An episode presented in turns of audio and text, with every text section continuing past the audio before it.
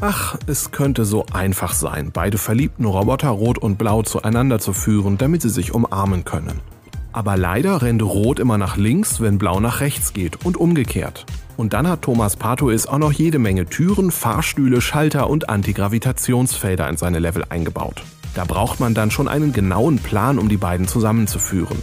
Neben der minimalistischen Grafik hat uns das clevere Puzzle-Design besonders gut gefallen. Wer dachte, dass Markus Persson, genannt Notch, sich auf die faule Haut legt, nachdem er mit Minecraft hunderte von Millionen gescheffelt hat, der irrt sich gewaltig. Notch sieht sich noch immer der Indie-Szene verbunden und programmierte just für den Wettbewerb 70 FPS in nur einer Woche einen kleinen Zombie-Shooter namens Shambles. Die kurzweilige Hatz stellt den Spieler vor ein Dilemma. Eigentlich soll er nur die Untoten abschießen und dafür Punkte kassieren.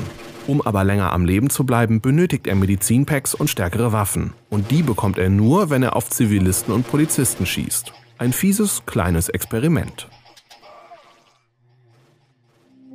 Doch man muss für einen FPS-Wettbewerb nicht unbedingt ein Ballerspiel entwerfen. Jacob Kane spielt lieber mit der Schwerkraft und verdreht Spielern in Flipflop den Kopf. Diese können nämlich auf schwebenden Plattformen entlanglaufen und auf Knopfdruck einfach die Schwerkraft umdrehen. Da muss man vorher nur noch gut nach oben schauen, ob denn auch wirklich eine Landezone da ist. Sonst landet man nicht im grünen Ziel, sondern irgendwo in den Wolken.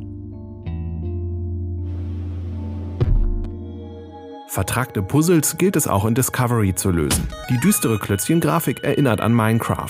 Es gilt, geheimnisvolle Türen zu öffnen, die dafür nötigen Schlüssel zu finden und auf niedliche kleine Pinguine zu schießen. Wer bereits eine Oculus Rift Brille sein eigen nennt, kann die mysteriöse Welt von Discovery auch mit einer VR-Brille erkunden.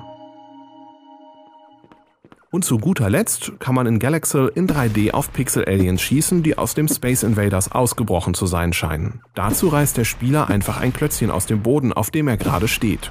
Die Aliens zerplatzen jedoch nur, wenn sie einen Stein mit der gleichen Farbe trifft. Also muss der Spieler erst zu den passenden Farbflächen im Boden laufen und die roten, blauen und grünen Angreifer von dort unter Feuer nehmen.